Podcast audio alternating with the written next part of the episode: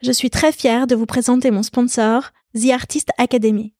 L'écriture tient une grande place dans ma vie, et j'ai trouvé que cela faisait sens de vous présenter cette académie d'écriture. The Artist Academy est connue pour proposer des masterclass d'écrivains lus dans le monde entier, comme Eric Emmanuel Schmitt, Raphaël Giordano ou Bernard Werber. Des masterclass dans lesquelles ces grands auteurs vous partagent leurs meilleures techniques d'écriture. Cette fois-ci, The Artist Academy va plus loin, avec une nouvelle offre qui s'appelle l'Académie d'écriture. L'Académie d'écriture, c'est un coaching sur 12 mois qui vous prend par la main de la première page au point final de votre manuscrit. Vous êtes coaché par des agents littéraires et vous avez accès aux masterclass de 8 grands auteurs. Les thèmes abordés? Donnez vie à vos personnages, travailler la musique des mots, structurer votre récit. Ce programme est fait pour tous ceux qui ont un rêve d'écriture et qui veulent enfin le réaliser. Que vous soyez débutant ou expérimenté, c'est un programme qui vous aidera à installer une routine d'écriture dans votre vie, à développer votre légitimité et à ouvrir votre créativité. On parle souvent ici, dans la fin des règles, de ce moment de la midlife où l'on revient à soi pour aller à la poursuite de ses propres désirs. Si vous avez envie de rejoindre cette académie d'écriture, alors avec la fin des règles, vous aurez 10% de remise. Je vous invite à remplir le formulaire qui se trouve dans le descriptif pour avoir toutes les informations. Si vous aimez écrire et que vous avez envie de tenir votre livre entre les mains, allez-y de ma part.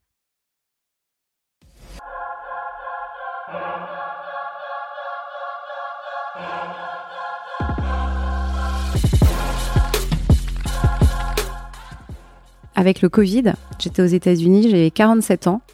J'ai été comme beaucoup de gens, j'ai eu le Covid et ça a tout arrêté. Ça a arrêté tes règles. Ça a arrêté, voilà, ça a arrêté mes règles de façon assez euh, radicale en fait, définitive. Quand, ça s'est arrêté, mais c'était tellement une libération. Euh, et je crois que c'est de famille parce que je me souviens de ma mère qui avait ouvert le champagne aussi. Je ne sais pas si euh, il faut être sur la payroll d'une entreprise pour être engagé, pour avoir envie de créer de la valeur. Je pense que ce qui compte, c'est créer de la valeur justement. C'est pas forcément avoir un lien qui m'attache à l'entreprise. Donc euh, les entreprises ont tout à gagner à aller chercher les talents là où ils sont. La fin des règles dans la vie d'une femme, c'est la ménopause. Ici, les femmes qui sont passées par là vous parlent de leurs symptômes, de traitements et astuces, de leur rapport avec leur propre corps, d'intimité, de carrière professionnelle aussi, mais surtout, eh bien, de la fin des règles, celles que l'on s'impose ou que l'on accepte. En les écoutant, vous trouverez, je l'espère, les bonnes infos pour traverser cette période encore trop taboue. Et puis surtout, j'espère que vous prendrez un shot de confiance et de bonne énergie. Je m'appelle Odayo et j'ai 44 ans. Allez, venez.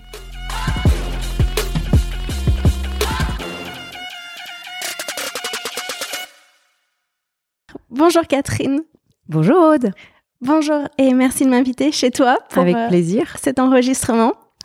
Euh, on s'est connus via Envie Mhm. puisque je fais partie de la deuxième promotion, les audacieux. Ouais, merci, merci de ta confiance. de cette école d'indépendants, de cette communauté même, je dirais, d'indépendants, parce que le collectif est très important. Euh, moi, je suis arrivée chez Envie, euh, je vous ai connu au mois de décembre et je me suis dit, c'est exactement ce qu'il me faut. Une communauté, un réseau, des gens à rencontrer qui sont dans la même dynamique que moi, qui veulent démarrer quelque chose ou d'autres qui décollent, qui sont déjà lancés mais qui veulent revoir les bases de comment je m'y prends pour être rentable, poser les sujets les uns après les autres, aborder le digital, toutes ces dimensions-là en même temps. je vais te prendre pour faire la, la présentation d'envie pour les prochaines promos. Si tu veux, ça me fera extrêmement plaisir et je suis toujours euh, très contente d'en parler autour de moi et de le faire activement. Ça, me fait plaisir. On est là pour parler de ménopause. Carrément. tu viens de fêter tes 50 ans, mhm. j'ai vu ça, et mhm. puis tu en as beaucoup parlé. Je voudrais commencer avec quelque chose qui m'intrigue, qui m'a beaucoup étonnée de toi, c'est que j'ai découvert que tu t'étais fait surnommer à une période la mamie du web, mhm. et je me suis dit que ça dénotait euh, un rapport totalement décomplexé au vieillissement. Mmh. en fait, c'est parce que je fais partie des meubles de l'Internet français. Tu sais, j'étais là autant avec ton frère, d'ailleurs, hein, Jérôme. Jérôme Leca. Euh, Leca, oui, et on était euh, dans les années 90. Donc, tu vois, c'est, il y avait des dinosaures encore à l'époque. Et, c'est vrai qu'il euh, n'y avait pas beaucoup de femmes. Et je me suis, au fil des années, autoproclamée hein, mamie du web. Mais ça fait, ça fait longtemps. Ça fait, c'était déjà dans, au début des années 2000. Euh, c'était une façon de dire euh, je suis là depuis longtemps. Je connais le sujet. D'accord, c'était vraiment ça. C'était montrer ta connaissance et ton ancrage sur le sujet plutôt que ça. de te positionner. Et, puis, et puis c'était toujours une occasion quand je faisais des interventions, ça, quand les gens me demandaient comment on vous présente, et je disais la mamie du web, ça ouvrait forcément des conversations. euh, D'accord. Ah bah vous faites pas votre âge. tu vois des trucs un peu sympas. En fait, c'était un peu un icebreaker, donc euh, j'aime bien. Je l'ai mis d'ailleurs sur mon Twitter. Je vais plus beaucoup sur Twitter, mais j'ai écrit mamie du web. ouais. J'ai déjà réfléchi au parfum que je porterais quand je serais mamie, tu vois. Donc je suis assez. euh, J'aime bien ça. Qu'est-ce que ce sera? C'est un, c'est un parfum que tu connais peut-être de Guerlain, qui s'appelle L'heure bleue. Oui. C'est un parfum euh, qui est, qui est très poudré, tu sais, qui, qui m'évoque un, un univers euh, très calme. Euh, Tout l'opposé de moi en fait, un peu sombre, euh, tu vois, euh, un, un salon avec un petit rayon de soleil qui passe, mais tout est silencieux et puis ça, ça, ça sent la, ça, ça- pour moi ça, ça évoque l'odeur du temps qui passe. Je voudrais commencer par ton regard d'expert sur le travail, sur l'avenir du travail, puisque c'était ton point de départ pour créer Envie. Tu t'es dit aujourd'hui, il y a 3 millions de freelanceurs en, en France. Demain, toute la valeur va quitter les grandes boîtes ou les PME et les gens vont se mettre à leur compte. Il faut les accompagner et leur donner les moyens d'être rentables. C'est-à-dire, euh, pas leur faire euh, rêver un monde idéal d'être seul à la maison, mais leur faire comprendre que c'est vraiment la clé du succès et du bien-être, c'est d'arriver à en vivre durablement. Mhm. On peut le dire comme ça, c'est bien dit. C'est pas tout le monde va se mettre à son compte. Hein. C'est, c'est, je pense pas que tout le monde soit appelé demain à se mettre à son compte, à être indépendant. Euh, je- mais il y a quand même une aspiration forte aujourd'hui qui a été accentuée par les confinements, par le Covid, vers je cherche plus de, d'autonomie, je veux plus. euh, je t'apprends rien, hein, plus d'équilibre de vie, euh, plus de sens. Et parfois, euh, au vu de euh, euh, ma vie, mes ressources, ma motivation, mes compétences, la solution pour travailler, c'est de se mettre à son compte. Et c'est vrai que ces 3 millions et demi d'indépendants, parce que les freelances sont une partie des indépendants. Hein. Tu as aussi tous les commerçants, artisans, euh, les, les coachs, les consultants, les... euh, Enfin, il y a, une, une très grande diversité de métiers. Euh, il y en a quand même de plus en plus. Les prévisions jusqu'à 10 millions. Donc oui, c'est c'est un segment d'actifs qui est en très forte croissance. Et comme tu l'as très bien dit, j'ai envie de les accompagner, de vous accompagner. Est-ce que tu n'as pas l'impression que c'est une perte pour les entreprises, qu'elles devraient plutôt batailler pour arriver à garder ses salariés? C'est drôle, cette idée de rétention. Tu sais, c'est un mot que je n'aime pas beaucoup. Il est dans le champ lexical de la, prison, l'enfermement. Je ne sais pas si euh, il faut être euh, sur la payroll d'une entreprise pour être engagé, pour avoir envie de créer de la valeur. Je pense que ce qui compte, c'est créer de la valeur, justement. C'est pas forcément avoir un lien... euh, un, li- un lien qui me qui m'attache à l'entreprise. Donc euh, les entreprises ont tout à gagner à aller chercher les talents là où ils sont. Et il se trouve qu'aujourd'hui, ils sont pas forcément euh, des en quête de salariat. Donc c'est comment je me réinvente. Tu sais, ça me rappelle, on retourne à ton frère il y a 25 ans, euh, au début de la révolution digitale, euh, toutes les entreprises ont été amenées, ont été amenées à se réinventer autour du client. On devient client-centrique. On réfléchit pas en termes de produits, on réfléchit en termes de valeur créée autour du client, la lifetime value. Aujourd'hui, je trouve qu'il y a un parallèle étonnant avec cette révolution du travail où tout s'oriente en fait autour du salarié ou du collaborateur, des people en fait. On devient, des entreprises deviennent people-centric. Et l'idée, c'est d'augmenter l'employabilité des gens, qu'ils soient dans l'entreprise ou après. Je parlais hier avec un DRH du CAC 40 qui me disait, mais aujourd'hui, les gens qui nous quittent, évidemment, ça m'emmerde parfois, surtout ce sont des très bons, mais je veux continuer à garder du lien avec eux. Peut-être même qu'on va continuer à faire des choses ensemble s'ils se mettent à leur compte. Et peut-être même qu'ils reviendront chez nous parce qu'il n'y a plus de trajectoire linéaire. Et donc, ce qui compte pour lui, c'est de montrer à quel point sa boîte était soucieuse de l'employabilité euh, des, personnes. Donc, il y a, un- parallèle, euh, je sais pas ce que tu en penses, assez intéressant entre les deux révolutions. Ça me fait penser à des boîtes, je saurais en, en citer aucune, mais je sais que il y a une époque où les boîtes disaient si tu pars, tu reviens pas. C'est fini. Ouh là là, c'est fou ça. hein. Alors qu'en fait, euh, c'est daté en fait ça. hein. C'est plutôt si tu pars, c'est peut-être parce que euh, parce que euh, l'autonomie à laquelle tu aspires, l'équilibre, le sens auquel tu aspires, on peut pas te le donner. Mais en revanche, peut-être que la société que tu vas créer pourra être un partenaire de notre grande entreprise. Et nous, on va devenir non pas une une entreprise monolithique, mais une communauté d'entrepreneurs. Et nous, notre rôle, ça va être d'animer cette communauté.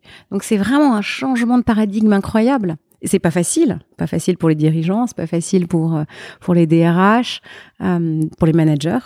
Il faut s'adapter. Mais c'est ça la nouvelle frontière. hein. Et si on en vient aux personnes qui ont 50 ans ou plus, Mhm. est-ce que tu as le sentiment qu'elles sont plus le public d'envie? Comment est-ce que ça se passe spécifiquement pour cette tranche d'âge? Je sais pas si c'est en termes de tranche d'âge que je raisonne aujourd'hui. Tu sais, on a six mois, donc c'est difficile. J'ai pas assez de recul en fait. Hein. Ces bébés en vie ne marchent pas encore.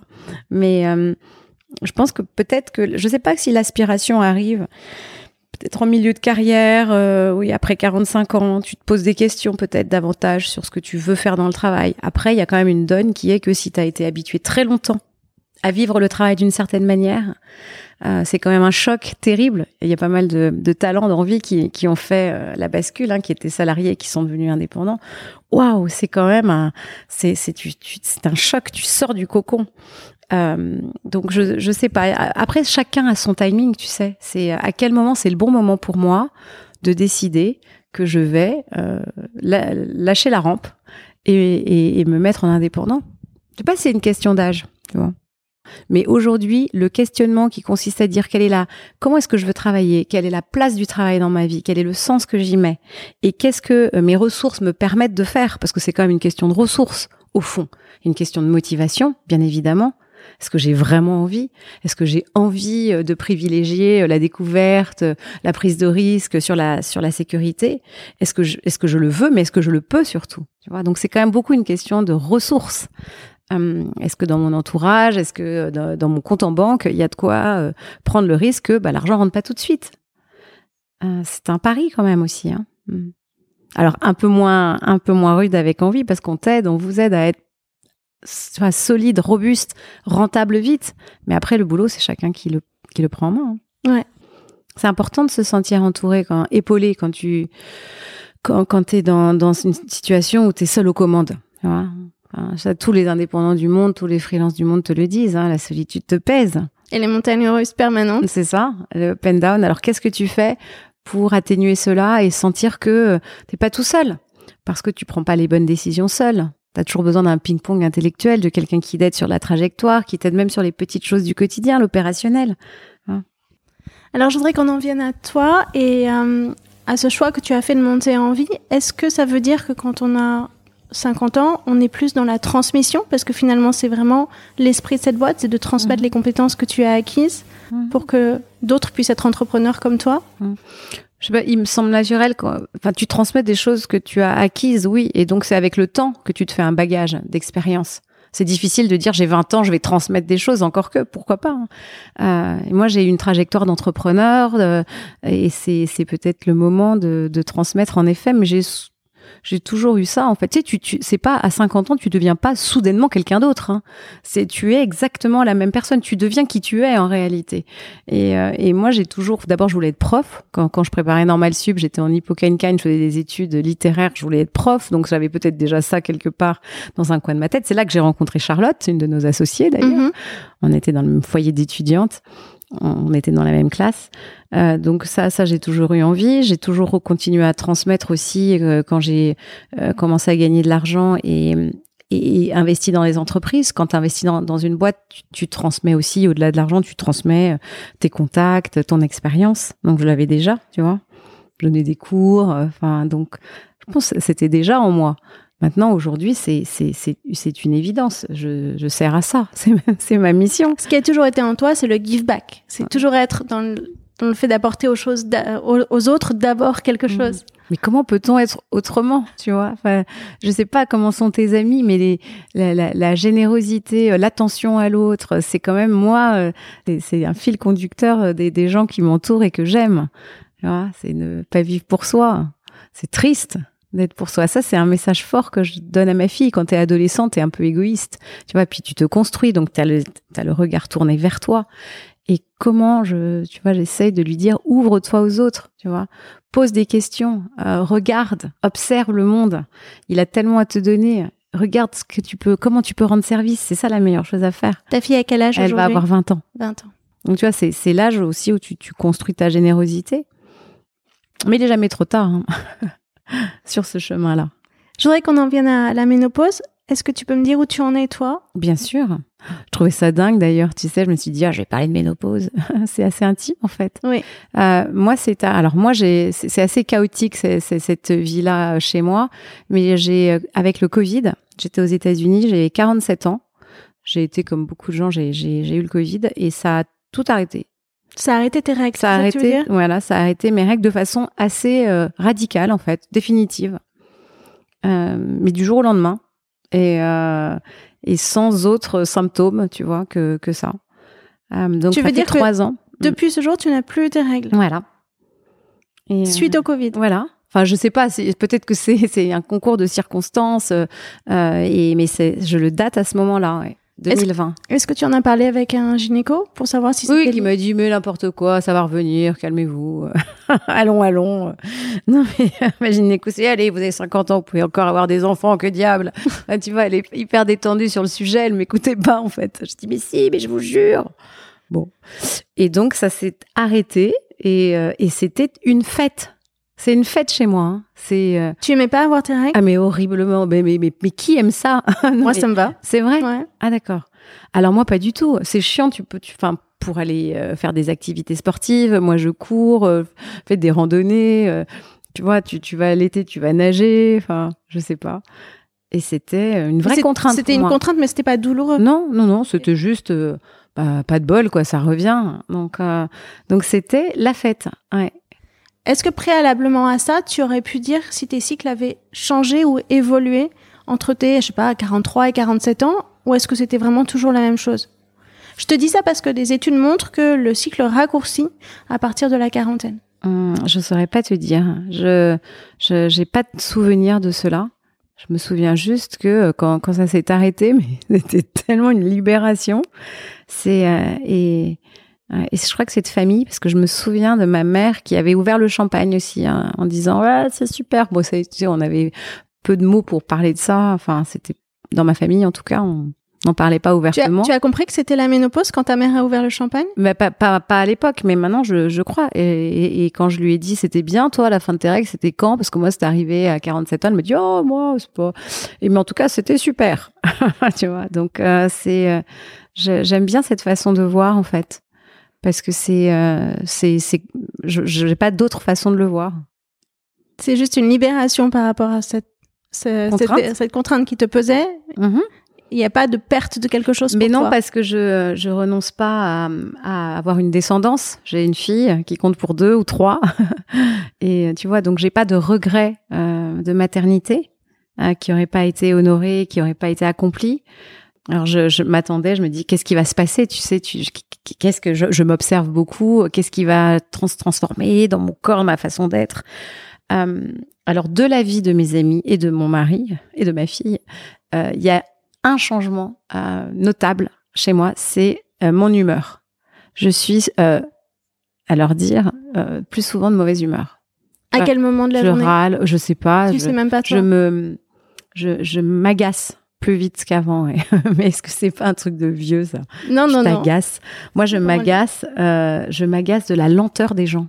Je m'agace du fait que, tu vois, j'ai envie de finir leurs phrases. N'accélère pas pour autant. Hein.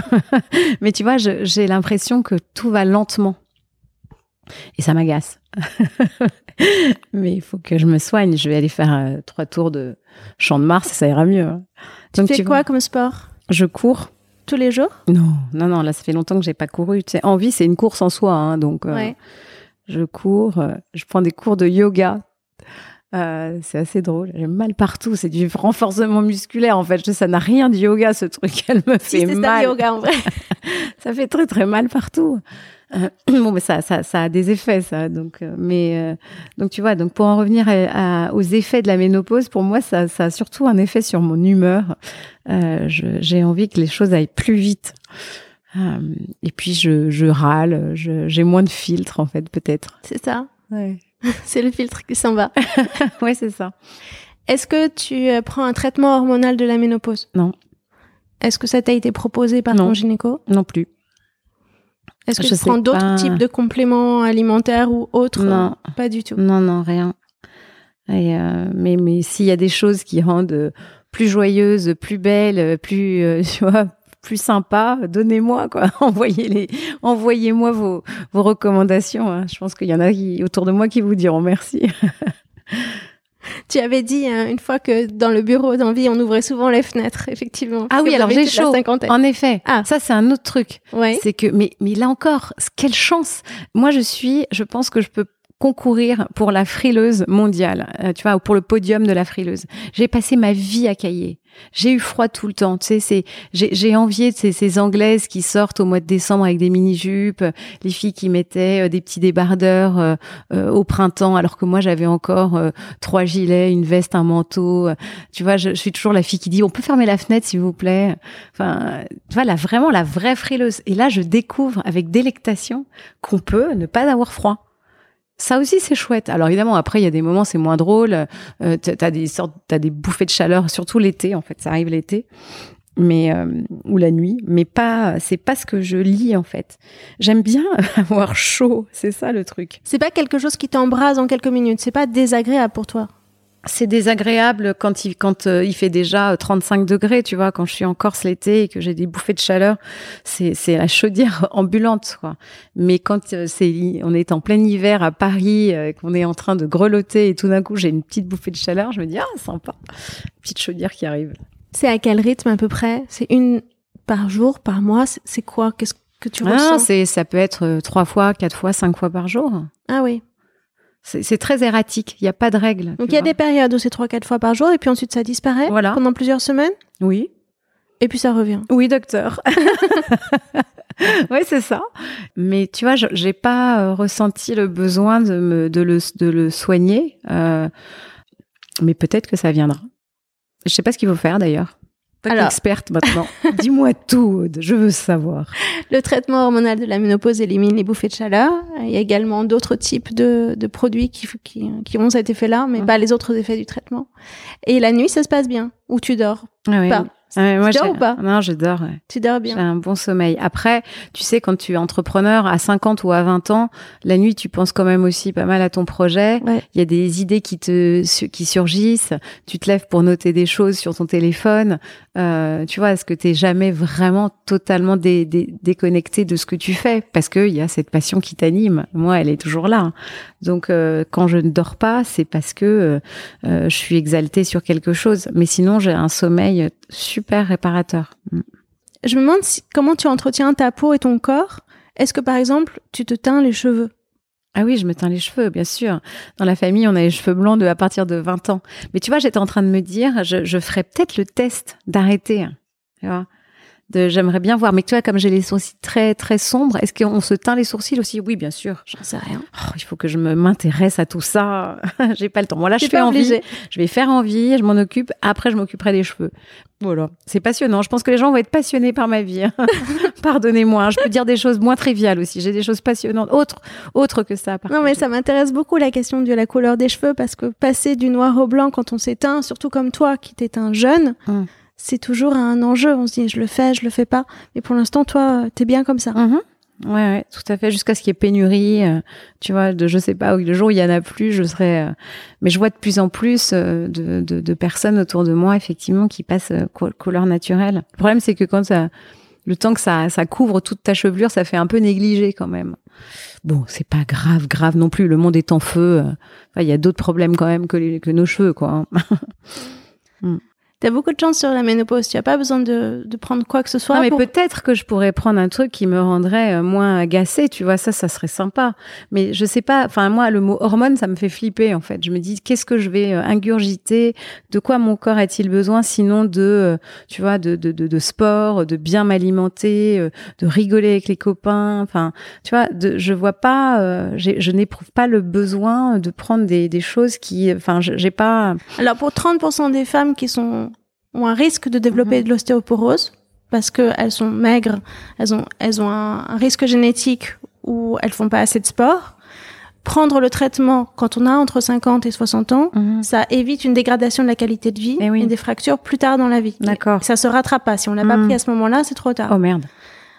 Mais ça dépend de. C'est quelque chose. C'est pas toutes les femmes. Non, non, mais je sais pas. Moi, je, je, je sais pas. Il faudrait que je demande. T'as te tailler. Je vais, on va se quitter. Je vais être en panique, quoi. Je vais me dire qu'est-ce qu'il faut faire. Je vais appeler ma gynéco. Qu'est-ce que. Donnez-moi donc ce traitement. Mais arrêtez. Vous n'avez pas de ménopause. Ça suffit. Maintenant, c'est dans votre tête. mais c'est ce qu'elle m'avait dit. Hein. Bon. Elle a dû revenir sur le sujet. Si t'as pas eu de règles depuis, quand même. non, mais c'est fou, tu vois. Donc, euh, non, mais je, je suis pas. Euh, je, vais, je vais prendre le temps, grâce à toi, Aude, de, de, de m'interroger là-dessus. Est-ce que faut-il ou pas prendre un traitement hormonal euh, Tu vois, dès lors que je me vois pas décatir, en fait, c'est ça qui, qui me ferait réagir. Tu vois, euh, je J'investis la moitié de ce que je gagne en, crème de jour. Ah, donc tu as quand même une sécheresse de la peau, quelque chose qui te gêne? Non, non, j'ai plutôt la peau grasse en fait. Oui. c'est passionnant. Même encore maintenant? Ah ouais, ouais, j'ai des boutons, j'ai, euh, j'ai, tu vois, j'ai, j'ai la peau mixte. donc je pense que c'est une chance du coup, euh, parce que tu t'es, tu, tu es moins ridée de ce fait. Et euh, non, je, tu vois, je, suis encore dans le stade où je me dis ça va arriver, je vais avoir des effets euh, visibles, palpables, mais là, pour l'instant, non. J'ai encore une question plus personnelle. Euh, quand tu te regardes dans la glace, est-ce que tu te dis que tu as ton âge? Ah mais que carrément. C'est affreux. je me dis, mais qui est cette femme qui me regarde, qui, qui ressemble un peu à moi, mais c'est avec cette, ces rides-là, c'est pénible. C'est pénible, les rides Ouais, mais c'est c'est c'est pas chouette, c'est pas très. Enfin après, tu sais, encore une fois, hein, cet état d'âme, il dure pas très longtemps, hein, parce qu'il y a tellement de choses plus graves, plus importantes, on s'en fout. Mais tu te dis bon bah bah c'était mieux avant quand même. Hein. Hmm. Est-ce que tu aimes ton corps aujourd'hui? Ouais, ça va. Il, est assez. Euh, il me suit bien là. il suit le mouvement, ça va. il a intérêt. Hein. Est-ce que tu imagines qu'un jour tu auras envie de faire euh, des retouches à ton visage pour plus ressembler à ton toit intérieur? Je sais pas, j'aimerais pas. Je, vois les filles qui font ça et je vois bien que c'est des visages assez figés, tu vois. En même temps, enlever des rides ici, la ride du lion. Oh, la ride du lion. Ça, c'est la ride parce que je suis agacée, en fait. Il faut que j'arrête de m'agacer. Mais je sais pas, peut-être. En fait, tu vois, je, je sais pas. J'espère que non. Aujourd'hui, j'ai envie de te dire que non, mais euh, si je le fais, ben je, je le dirai. Moi, je soupçonne que effectivement, on le voit sur certaines femmes, mais qu'on le voit pas sur beaucoup d'autres. Alors sur celles dont tu te dis c'est bien fait, donne-moi leur nom s'il te plaît, je les ai, j'irai leur demander, j'irai leur demander leur leur secret. Hmm. Ah, je sais que la prière c'est très important pour toi dans ta vie, c'est ça qui te ressource. Ouais, c'est ma vie intérieure en fait, c'est ma ma vie spirituelle. T'as la vie physique, la vie digitale, et puis moi il y a ma vie spirituelle. Je suis en 3D en fait. Est-ce que tu dirais que ta pratique elle évolue avec le temps, ou est-ce qu'elle reste très stable? Les moments de prière, les moments de reconnexion à toi?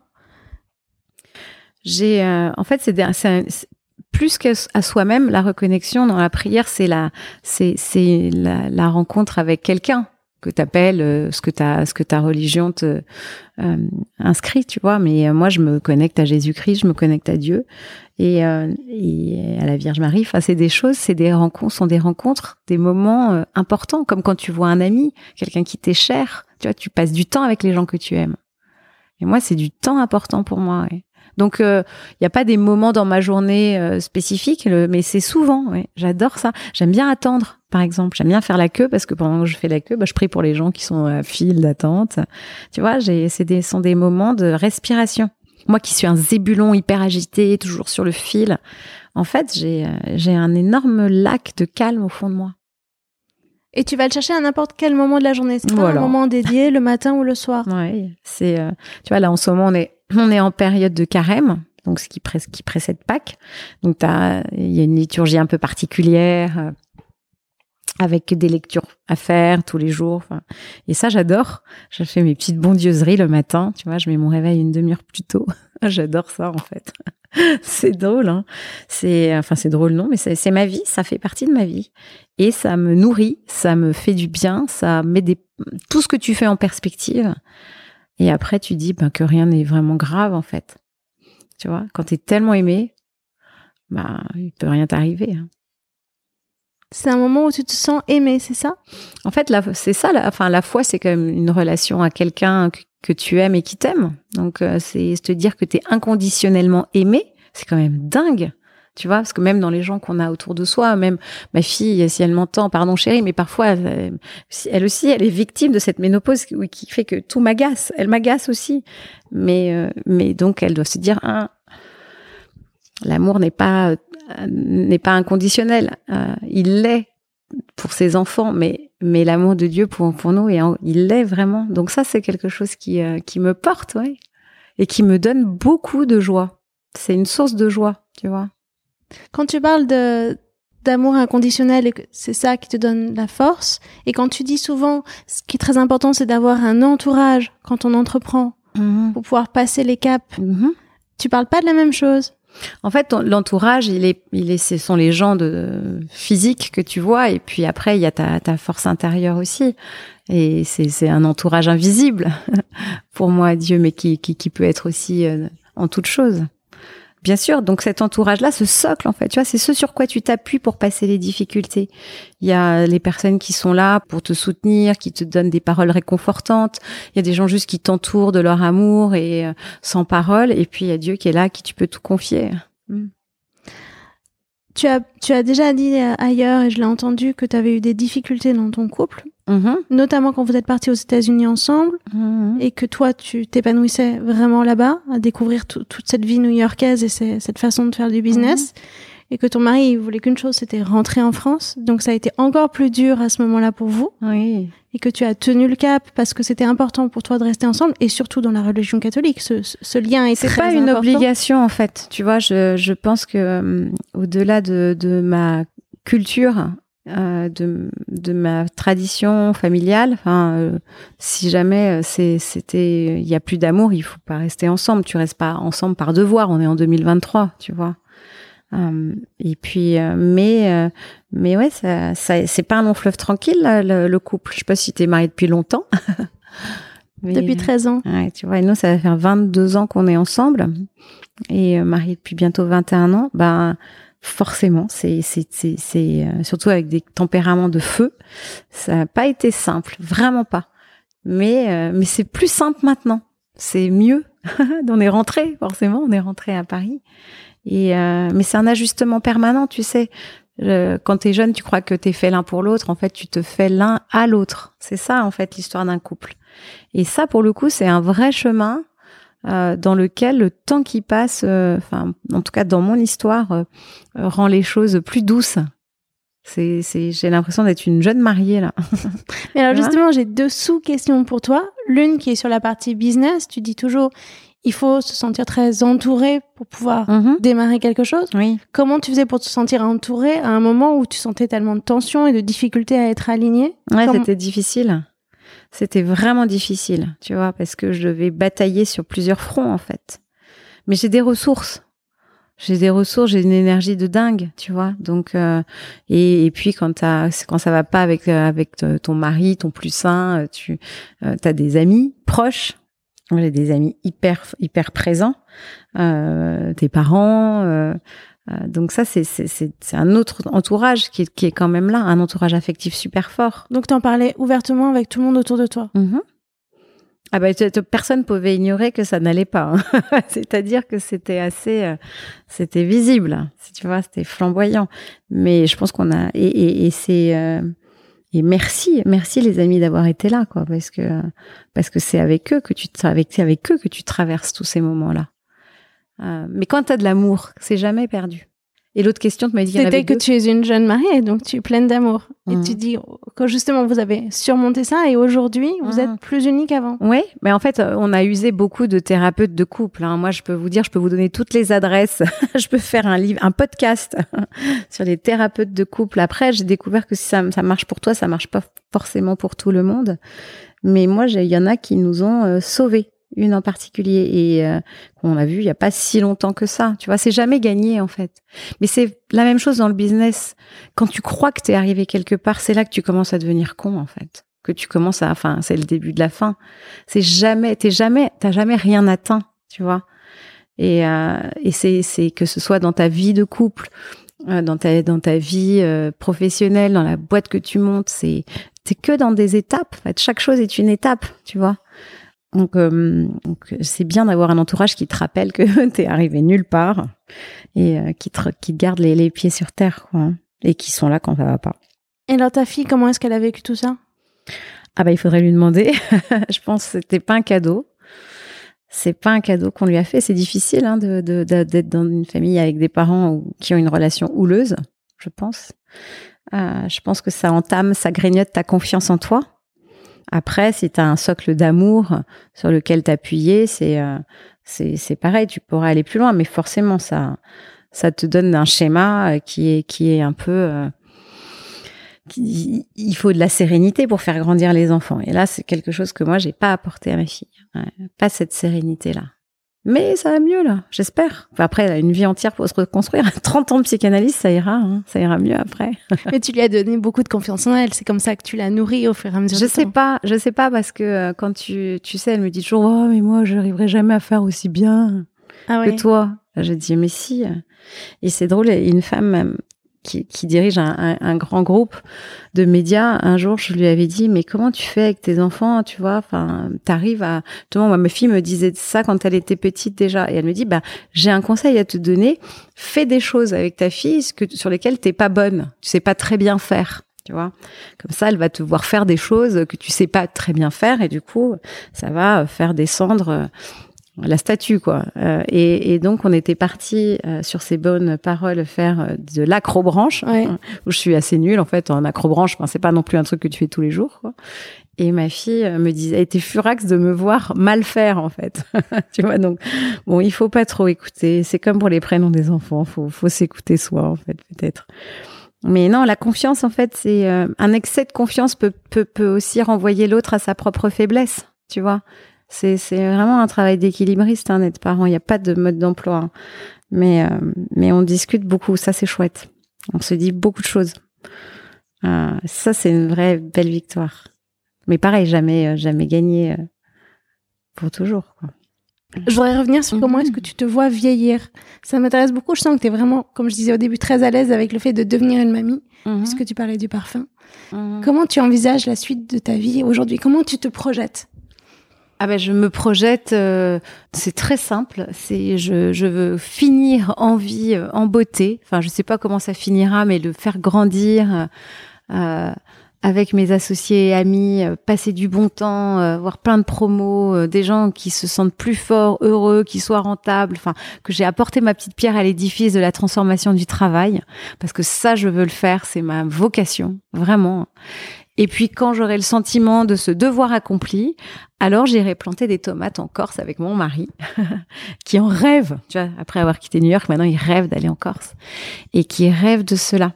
Qui, lui, tu sais, euh, il dit, mais c'est bien de transformer le monde, mais c'est encore mieux de le contempler. C'est un contemplatif, en fait. Enfin, il est aussi actif, mais... Et donc, euh, il m'invite à, tu vois, à, être, à baisser le tempo pour pouvoir euh, profiter de la nature, euh, du temps qu'on a ensemble, euh, de la voilà.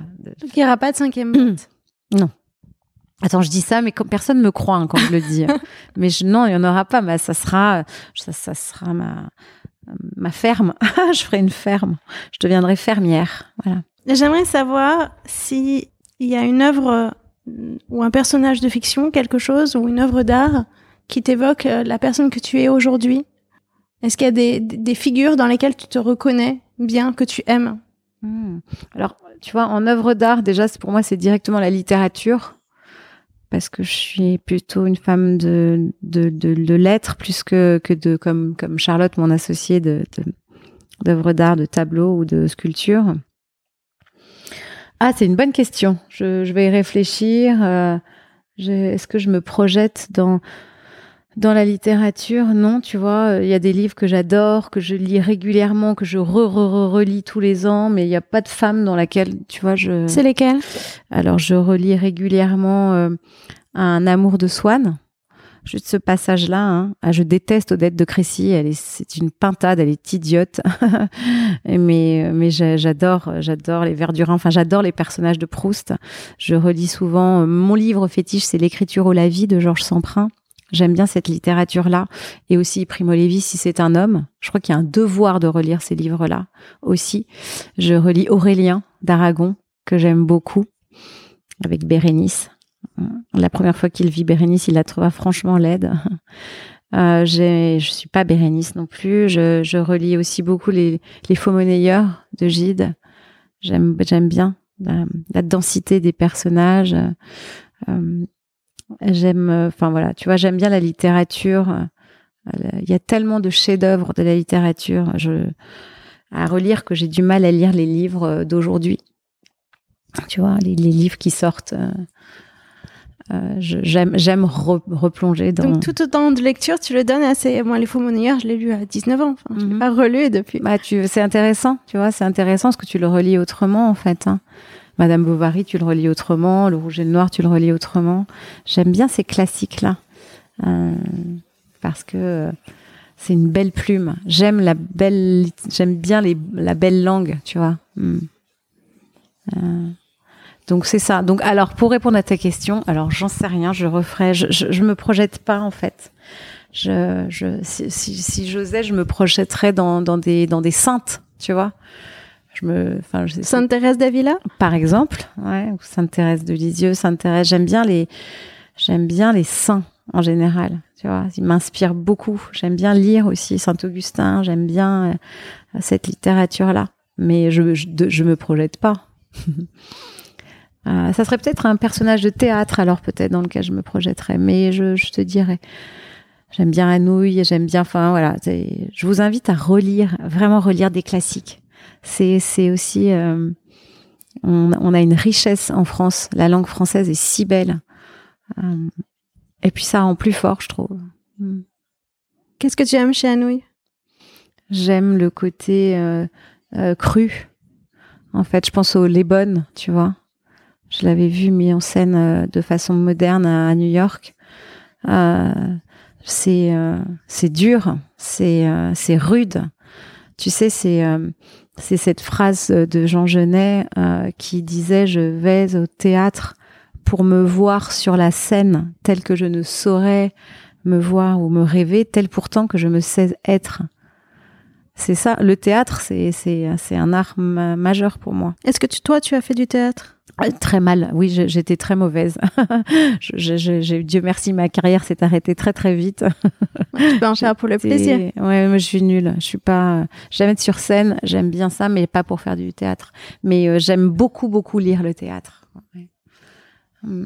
Lire et le voir, les mm. deux. Mm-hmm. Et être sur scène, toi, tu aimes être conférencière. Mm. J'aime bien prendre la parole sur scène. Pour inspirer les autres. J'aime bien, euh, j'aime bien partager des choses, oui. Et puis voir les gens, voir leur visage. Tu sais, tu sens les, les vibrations d'une salle, tu vois. Et souvent, on te dit, mais on a peur, j'ai peur de prendre la parole. Toi, je sais pas si tu aimes bien être sur une scène et prendre la parole. Tu mm-hmm. vois, c'est c'est un exercice de, de générosité, la prise de parole. Tu penses pas à toi, tu penses à ce que tu donnes. T'es toute tout dans le don. C'est, euh, te dis, les gens ont envie de passer un bon moment, ils ont envie d'apprendre quelque chose, ils ont envie de qu'on leur parle d'eux. Ah, c'est un, c'est un bel exercice, je trouve. Mm. Alors une autre question, mais j'ai l'impression que toi, tu as toujours été mûre, en fait, tu as toujours euh, su où tu voulais aller, t'as pas attendu d'être grande.